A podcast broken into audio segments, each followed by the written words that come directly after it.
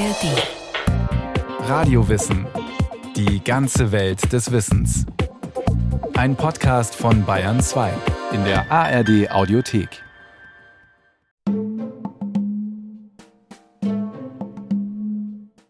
Prozent der deutschen Bevölkerung sind auf Ambrosia-Pollen allergisch.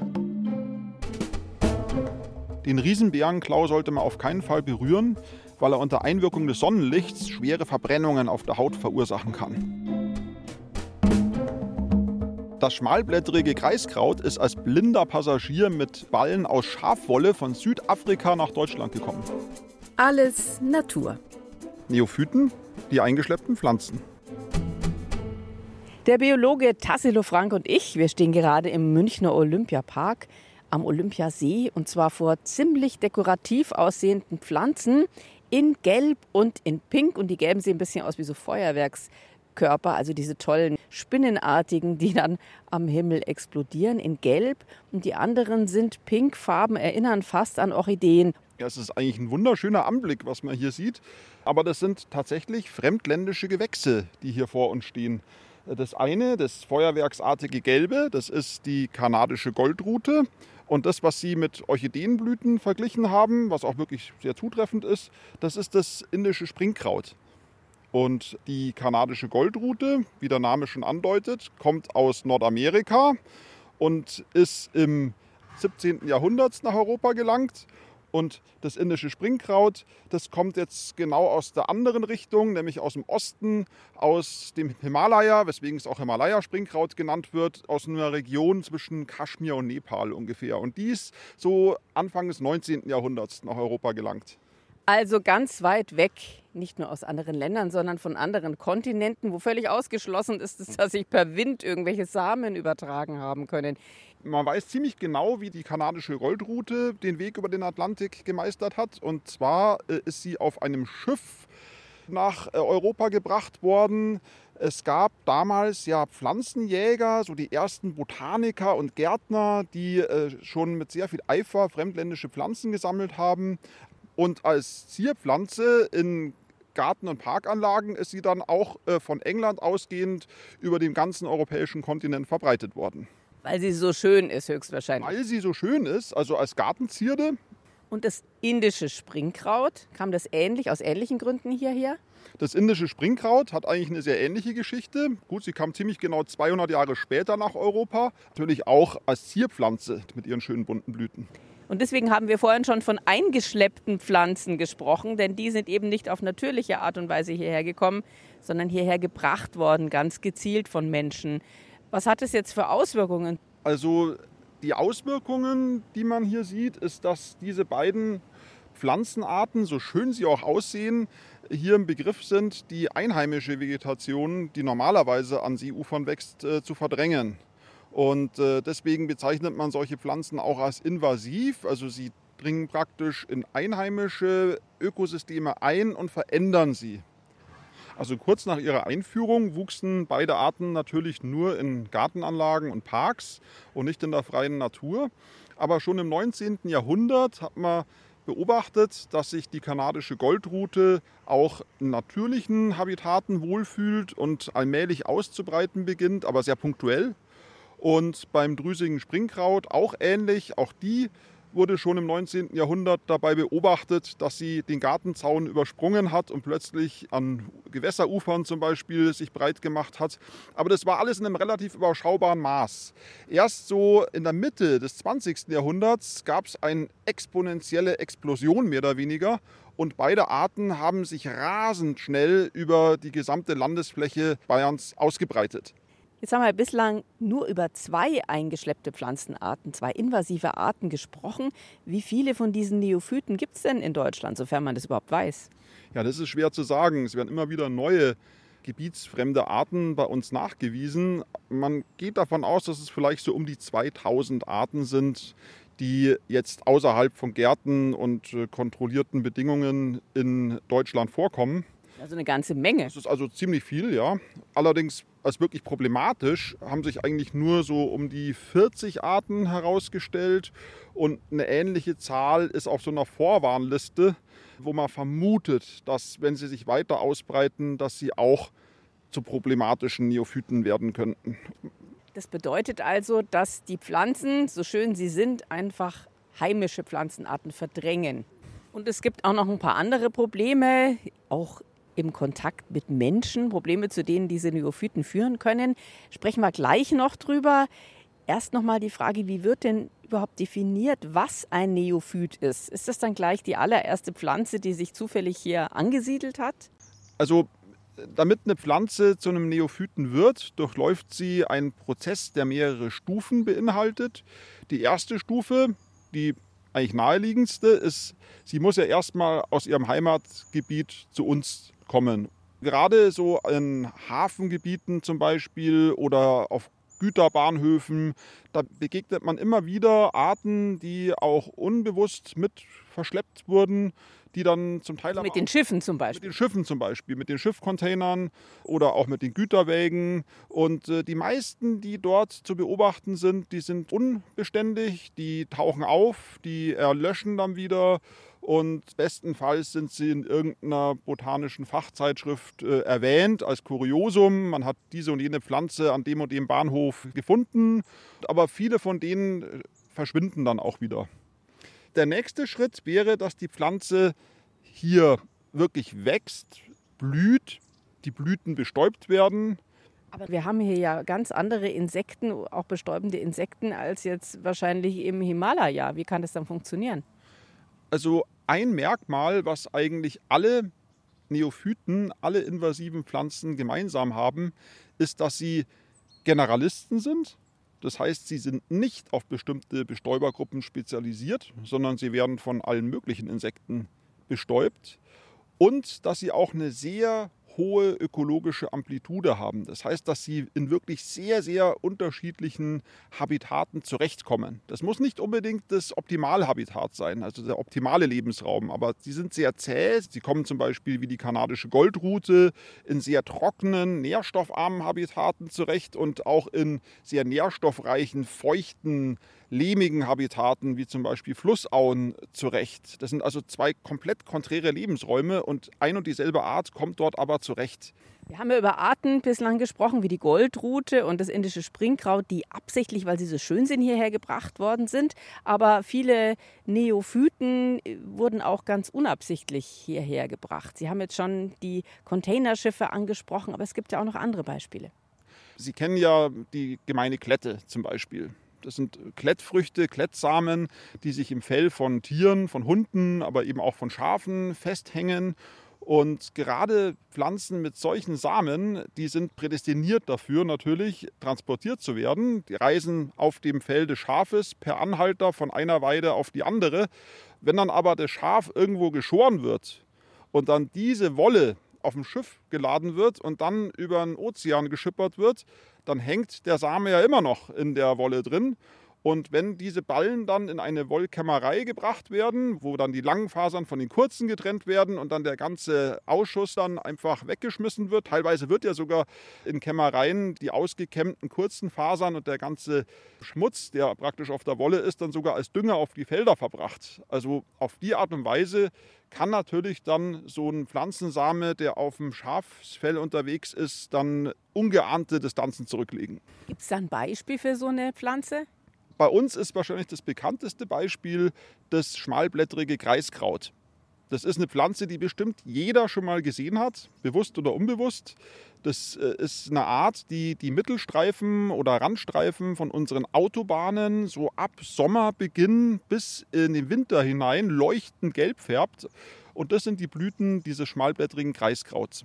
Und damit Sie sehen können, habe ich eins mitgebracht. Das habe ich zufällig auf dem Hinweg in den Olympiapark an einer großen Baustelle am Rand in diesem Schotter, in diesem Kiesschotter, habe ich die wachsen sehen. Und da habe ich mir gedacht, das ist ja super, die nehme ich gleich mit. Sind wirklich und hübsch. Also leuchtend gelb, wie schon gesagt. Gelb, wie so, wie so gelbe Gänseblümchen, gelbe Astern, gelbe Margeriten, könnte man sich vorstellen. Mini-Margeriten in komplett gelb. So auch recht dekorativ. Ist eigentlich eine dekorative Pflanze. Und den Stängel zieren ganz viele längliche, schmale Blätter, weswegen es ja auch schmalblättriges Kreiskraut genannt wird. Also das schmalblättrige Kreiskraut ist ein schönes Beispiel von einer Art, die Ende des 19. Jahrhunderts mit Schaf Wolle aus Südafrika hierher geschafft wurde. Aber Sie halten das jetzt in der Hand und das ist auch nicht problematisch. Ich weiß aber, dass diese Pflanze extrem giftige Substanzen enthält. Also die meisten Kreiskräuter enthalten giftige Pyrrolizidin-Alkaloide. Vielleicht kennen Sie das Jakobskreuzkraut, das ist äh, ein gefährliches Weideunkraut, was, wenn Heu gemacht wird, dann auch das Vieh vergiften kann. Mhm. Und in die gleiche Gattung gehört auch diese schmalblättrige Kreiskraut. Sie hören Radiowissen Alles Natur mit dem Biologen Dr. Tassilo Frank vom Biotopia Lab und wir sind gerade im Olympiapark in München unterwegs, wo wir nach Pflanzen suchen, die zwar hier wachsen, aber bei uns ursprünglich gar nicht heimisch sind, sogenannte Neophyten und dass einige davon giftig sind, das haben wir gerade schon gehört, so auch der Riesenbeerenklau, der so ähnlich aussieht wie das, was hier gerade auf der Wiese vor uns steht, oder? Ja, was wir hier sehen, das ist der heimische Wiesenbärenklau. Das ist eine Art, die hier in die Natur gehört. Hüfthoch, würde ich mal sagen, stehen die hier? Ja, also der, der Wiesenbärenklau, genau, Sie sagen schon, ist ein ungefähr hüfthoher Doldenblütler, zu dem auch die Karotte gehört oder die Pastinake oder der Sellerie, das sind Doldenblütler. Und die zeichnen sich aus dadurch, dass sie diese doldenförmigen Blütenstände haben, die viele hundert kleine weiße Blüten beinhalten. Und das ist jetzt ein Beispiel für einen heimischen Bärenklau. Mhm. Und äh, dieser Riesenbärenklau, der ein Neophyt ist und der ganz problematisch ist, wie unterscheidet der sich jetzt? Also wie erkenne ich denn, was ist was? Also die sind praktisch unverwechselbar, die beiden. Also sie sehen schon ähnlich aus, aber unser Wiesenbärenklau schaut ja aus wie ein Zwerg, also wie eine Miniaturform von diesem Riesenbärenklau, der bis 3 Meter, 3,50 Meter hoch werden kann. Also gewaltig. Und auch die Stiele, die haben ja einen Durchmesser von 5 bis 10 Zentimetern manchmal an der Basis. Ist also eine gewaltige Staude. Und auch die Blattform schaut anders aus und auch der gerillte Stiel, der ist zum Beispiel beim Riesenbärenklau äh, so rot gefleckt, was beim Wiesenbärenklau Niederfall ist. Also die beiden Arten kann man eigentlich nicht verwechseln. Okay, und dieser Riesenbärenklau, wo wächst der denn bei uns? Wo findet man den und was macht der dort und warum ist der überhaupt so problematisch? Also der Wiesenbärenklau. Also Riesen, Riesen, nicht Wiesen. Ja, das ist sehr leicht durcheinander zu bringen. Es wirklich, die unterscheiden sich nur in einem einzigen Buchstaben. Also ja, und eben auch in der Größe. Größe vor allen Dingen. Also dieser gigantische, wo der wächst der? Der Riesenbärenklau und der wächst vor allem an Straßenrändern, an Autobahnrändern, wenn man zum Beispiel die A95 Richtung Alpen fährt, da kommt eine Stelle, wo es ganz große Bestände da auf der rechten Seite gibt. Die, die wächst sehr häufig auch wieder an Flussufern und besonders häufig im Südwesten von München, da wo die Kiesgruben wieder renaturiert werden und wieder aufgeforstet werden, da in dieser Pioniervegetation, da steht der oft massenhaft drin. Aber wenn wir jetzt schon verraten, wo, es, wo der zu finden ist, muss man das gleich auch mit einer Warnung versehen. Denn diesen riesen Bärenklau sollte man bestenfalls anschauen und dem nicht zu nahe kommen. Warum? Also der Riesenbärenklau, der hat es wirklich in sich, weil er hat nämlich einen ganz heimtückischen Giftstoff. Und äh, dieser Giftstoff, der gehört in die Klasse der Furokumarine, heißen die. Das sind phototoxische Substanzen. Das heißt? Das heißt, das sind Substanzen, wenn die jetzt auf die Haut gelangen, dann merke ich erstmal gar nichts. Wenn ich dann aber die entsprechende Stelle der Haut dann der Sonne aussetze, der UV-Strahlung aussetze, dann entfaltet dieser Giftstoff seine zerstörerische Wirkung und auf der Haut bilden sich Quaddeln und Blasen und Rötungen. Das Ganze schaut wirklich aus wie ein schwerer Sonnenbrand und äh, kann dazu führen, dass Leute sogar deswegen auch ins Krankenhaus müssen. Verbrennt man sich dann quasi schon, wenn man den nur anfasst oder muss da der Pflanzensaft auf die Haut kommen?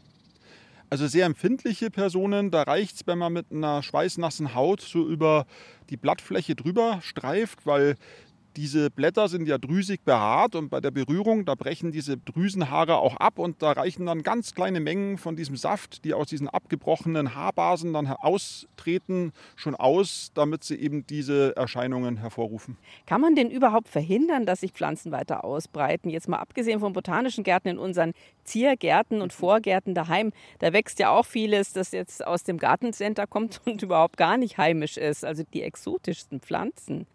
Wenn man sich mal überlegt, was wir überhaupt in unseren Gärten anpflanzen. Also einheimische Arten sind ja bei uns äh, praktisch verpönt in der Gartenbepflanzung. Also wenn Sie auch Ihren eigenen Garten mal anschauen und dann die Pflanzen, die Sie dort in die Beete gepflanzt haben oder in die Blumenkästen, da werden Sie ja nichts Einheimisches reingesetzt haben. Da sind Pelagonien aus Südafrika drin, Begonien, Eisbegonien aus aller Herren Länder, auch die Gehölze. Also man hat mal festgestellt, in Deutschland werden, glaube ich, über 3000 verschiedene Gehölzarten angepflanzt. Das ist das 16-fache der heimischen Gehölzflora. Also es sind unglaublich viele fremdländische Arten hier in, in unseren Gärten, aber die allerwenigsten haben die Tendenz, sich auszubreiten. Also bei mir gibt es schon ein paar Einheimische, weil ich ja durch die Gespräche mit ihnen gelernt habe, dass das auch wichtig ist, damit ja. unsere Insekten hier was zu futtern haben. Ja, ja, aber es ist, ist natürlich auch so, was wir auch vorhin schon gesagt haben. Ich meine, damit eine Pflanze invasiv wird, muss hier ganz bestimmte Eigenschaften mitbringen. Eine ist zum Beispiel, dass sie eben ein Generalist ist, was äh, die Bestäuber betrifft. Wenn Sie jetzt natürlich dort diesen schönen roten Salbei bei sich im Garten haben, die wird bei uns nie Früchte produzieren, weil die wird von Kolibris bestäubt. Aber ich habe noch nie gesehen, dass bei uns im Garten irgendwo ein Kolibri rumschwirrt. Jetzt gibt es auch eingeschleppte Pflanzen, die nicht nur bei Berührung gefährlich sind, wie der Riesenbärenklau, sondern für viele Menschen schon dann, wenn sie überhaupt in die Nähe kommen. Beispiel die Ambrosia. Auch da haben Sie uns ein Exemplar mitgebracht. Die wuchs an der Straße, also nicht einmal im Grünstreifen, sondern wirklich da, wo der Asphalt an das Pflaster dort anschließt, dort, wo die Autos parken, da wuchs die aus so einer Erdspalte raus. Die hat so stark zerschlitzte, kreuzgegenständig nennt man das, Blätter. Das heißt, immer wenn zwei gegenüberliegende Blattpaare auf einer Linie stehen und das nächste Blattpaar dann um 90 Grad verdreht, dann spricht man von kreuzgegenständig und so kann man die eigentlich ganz gut erkennen. Und die Blüten sind noch unauffälliger als das Laub. Das sind winzig kleine grünliche Blütentrauben. Und wie andere windbestäubte Arten auch, produziert sie eben ungeheure Mengen von Pollen. Also ich habe gelesen, bis zu 100 Millionen Pollenkörner pro Pflanze und entlassen die in die Luft in der Hoffnung, dass der Wind die davonträgt und zu einer anderen Ambrosie transportiert, wo dann die Früchte entstehen und dann die Samen entlassen werden. Häufig ist es aber so, dass diese Pollenkörner auf dem Weg zu einer anderen Ambrosia-Pflanze auf den Schleimhäuten eines Menschen niedergehen. Und die Ambrosia-Pollen gehören zu den allergensten Substanzen, die man sich überhaupt vorstellen kann. Also man hat mal ermittelt, dass ungefähr 15 Prozent der deutschen Bevölkerung sensibel reagieren auf Ambrosia-Pollen. Und sie ist wirklich ein richtig großes Gesundheitsproblem bei uns, die auch sehr viel Geld kostet. Ich glaube, bis zu um die 35 Millionen Euro werden jedes Jahr im Gesundheitswesen dafür ausgegeben, um eben Folgeerscheinungen von solchen allergischen Reaktionen auf Ambrosia-Pollen dort äh, zu behandeln. Und das ist eine, würde ich sagen, eigentlich der gefährlichsten invasiven Arten, die wir überhaupt haben. Das ist ja verrückt. Und ähnlich verrückt ist ja die Geschichte, wie diese Pflanze überhaupt zu uns kam nach Europa. Also sie kam eigentlich mit verunreinigtem Saatgut äh, aus Amerika nach Europa. Das war so der erste Weg, den sie beschritten hat. Und dann gibt es auch eine lustige Geschichte, die mit dem roten Klee zu tun hat. Und zwar roter Klee ist ja eine ganz wichtige Futterpflanze, auch fürs Vieh. Und mit dem auch damals im 19. Jahrhundert schon reger Handel getrieben wurde.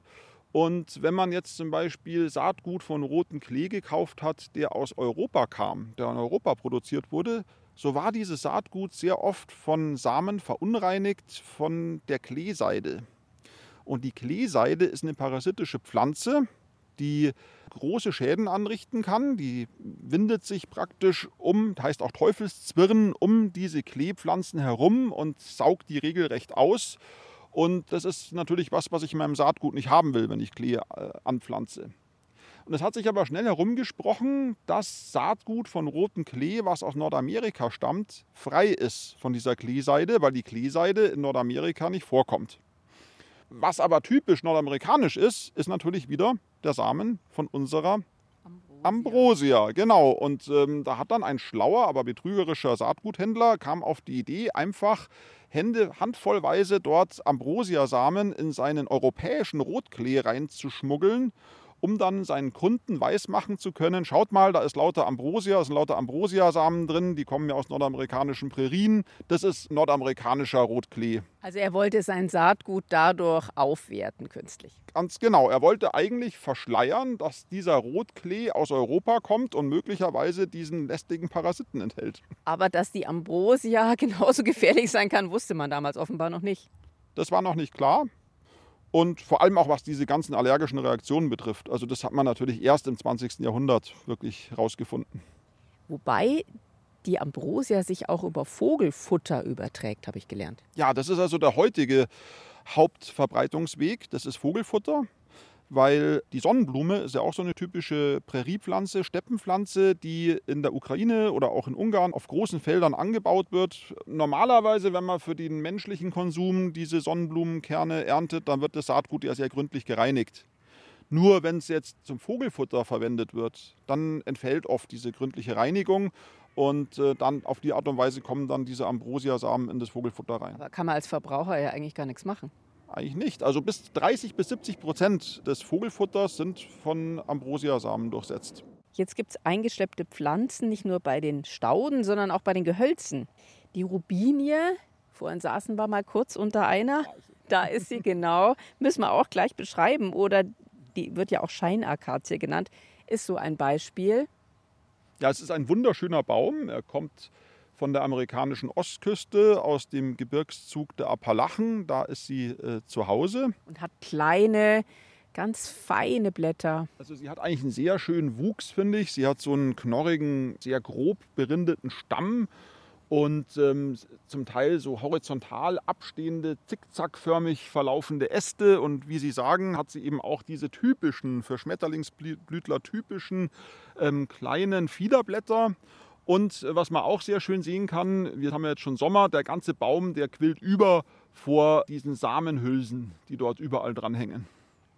Die Samenhülsen sind jetzt gekommen, aber ich kenne diese Rubinie weiß blühend, wunderschön weiß blühend. Sie wird auch gerne als Stadtbaum, als Alleebaum angepflanzt und äh, so Ende Mai, Anfang Juni entfaltet sie ihre schönen weißen Blütentrauben. Also sie ist, wenn sie blüht, auch wirklich eine Augenweide und nicht nur eine Augenweide, sondern auch eine Nasenweide, weil sie einen unheimlich angenehmen, wunderbaren, jasminartigen, süßen Duft verströmt. Aber das täuscht, weil dieser Baum ist nicht so harmlos, wie man jetzt glauben könnte. Ja, das ist äh, wie bei vielen Neophyten wieder so eine zweischneidige Angelegenheit. Es gibt Lebensräume in Bayern und in Deutschland, die sehr empfindlich sind und wo diese Rubinie sehr erfolgreich eindringt. Das sind zum Beispiel Sandmagerrasen oder überhaupt Trockenrasen, Trockenvegetation, nährstoffarme Trockenvegetation, wo sehr, sehr viele seltene Arten vorkommen. Und da fühlt sich halt leider auch die Rubinie ausgesprochen wohl. Gibt es da in Bayern irgendwelche besonderen Regionen? Ja, so Main-Franken würde ich sagen, Unterfranken, da gibt es solche Gebiete oder auch Sandgebiete da in der Kelheimer Region. Das sind Gebiete, wo ich sagen würde, die sind tatsächlich sehr gefährdet. Wenn da Rubinien in der Nähe angepflanzt sind, dann haben die eine Tendenz, in diese sehr, sehr empfindlichen Lebensräume einzudringen und da müssen sie auch wirklich absolut erbarmungslos bekämpft werden. Weil sie eben die anderen Arten platt machen, kann man das so sagen? Ja, also sie machen die anderen Arten platt. Sie haben ein unglaubliches Regenerationsvermögen. Das ist wie wenn man gegen die Hydra kämpft. Es gibt ja diese Legende, wo Odysseus gegen die Hydra kämpft und immer wenn er ihr einen Hals abgeschlagen hat, dann kommen drei neue Hälse raus. Und so ähnlich verhält es sich mit den Wurzeln von der Rubinie. Also wenn Sie eine Rubinie fällen oder auch versuchen, den Wurzelstrunk aus dem Boden zu reißen, da lacht die nur und da wächst eben aus jedem Wurzelansatz, da wachsen dann x neue Stämme raus und äh, alles, was Sie damit erreichen, ist, dass wenn Sie vorher einen Bestand hatten, der vielleicht aus fünf, sechs Stämmen bestand, haben Sie danach 30 Stämme dort stehen. Na super, das ist ja sehr motivierend, wenn man die bekämpfen will. Jetzt haben wir ja verschiedene Pflanzenarten kennengelernt, die invasiv sind, die in verschiedenster Hinsicht problematisch sind. Wie bekämpft man die denn generell? Ja, alles mit der Bekämpfung ist so eine Sache. Also es gab ja vor allem so Ende des 20. Jahrhunderts sehr viele Umweltwissenschaftler, die dafür plädiert haben, solche Pflanzen komplett auszulöschen. Also solche Bestände bis auf den letzten Halm auszuradieren und so wieder aus der deutschen Flora rauszukriegen. Von diesen Maßnahmen hat man Gott sei Dank Abstand genommen. Und zwar, weil sie einfach absolut keine Aussicht auf Erfolg haben. Es ist ja auch häufig so, gerade auch bei diesen Goldrutenarten, diesen äh, invasiven, dass sie eigentlich nur dann zum Problem werden in Naturschutzgebieten, wenn die Pflege nicht kontinuierlich durchgeführt wird. Das ist also besser in Gebieten, die wirklich schützenswert sind, die eine wertvolle heimische Flora und Fauna beinhalten, kontinuierlich diese Pflanzen zu beobachten, zu bekämpfen, wenn immer sie in Erscheinung treten, anstatt jetzt einen riesigen Rundumschlag zu machen in Gebieten, wo sie eigentlich auch gar nicht besonders bedrohlich in Erscheinung treten, der dann sowieso keinen Erfolg hat, weil er eben dann eine Einmalaktion ist und, und nicht mehr fortgesetzt wird. Und es gibt auch recht kuriose Maßnahmen, die man sich hat einfallen lassen. Also die ungewöhnlichste Maßnahme, die mir dazu einfällt, die kommt aus Großbritannien. Und man spricht dort vom sogenannten Invasorivorism, also ein richtiger Zungenbrecher. Im Deutschen müsste man sagen Invasorivorismus. Und Vorismus heißt ja das Ernähren von. Und invasive sind invasive Pflanzen, also praktisch das Essen von invasiven Arten wobei sich das nicht nur auf Pflanzen beschränkt, sondern eben auch auf invasive Tierarten. Und in dem Fall wird eben geschaut, man kann natürlich nicht alle Neophyten essen, da sind ja Hochgiftige dabei, wie wir vorher schon gesagt haben. Eben, da muss man sich sehr gut auskennen, also nicht nachmachen. Also man muss sich gut auskennen, aber es gibt doch einige Arten, die durchaus essbar sind. Zum Beispiel der japanische Riesenknöterich und die verwandten Arten. Die sind ja auch mit dem bei uns angebauten Rhabarber sehr eng verwandt. Das sind Knöterichgewächse genau wie der Rhabarber auch, die ähnliche Aromastoffe enthalten, ähnliche Inhaltsstoffe. Und äh, da war die Idee, naja, wenn ich jetzt so einen Bestand habe von diesem japanischen Riesenknöterich, warum kann ich nicht einfach wegessen? In England ist man sowieso für so skurrile Aktionen, ist ja England bekannt. Und es ist eine ganze Bewegung, die sich da entwickelt hat, die auch nach Nordamerika schon übergeschwappt ist. Und ähm, was man zum Beispiel in England durchaus von einem Chefkoch dort serviert bekommen kann, das ist ein gegartes Grauhörnchen, was ja eine invasive Nagerart ist, die dort Probleme verursacht an spargelartig äh, zubereiteten Sprossen von diesem Riesenknöterich. Aber Sie haben es noch nicht probiert. Ich habe selber noch nie probiert, aber ich, ähm, gerade weil dieser Riesenknöterich ja mit dem Rhabarber so eng verwandt ist, habe ich mir vorgenommen, nächstes Jahr, wenn im Frühjahr der wieder frisch austreibt, dass ich mal einen ähm, Knöterichkuchen statt einem Rhabarberkuchen backe, aber mich eben an das Rhabarberrezept halte. Dann wünsche ich guten Appetit und sage ganz herzlichen Dank. Dankeschön, Sie können es ja auch mal ausprobieren oder wir können uns auch mal treffen auf ein Stück Riesenknöterichkuchen. Gerne, ich berichte dann, wie es geschmeckt hat. Und ich freue mich schon auf die nächste Sendung. Ich mich auch.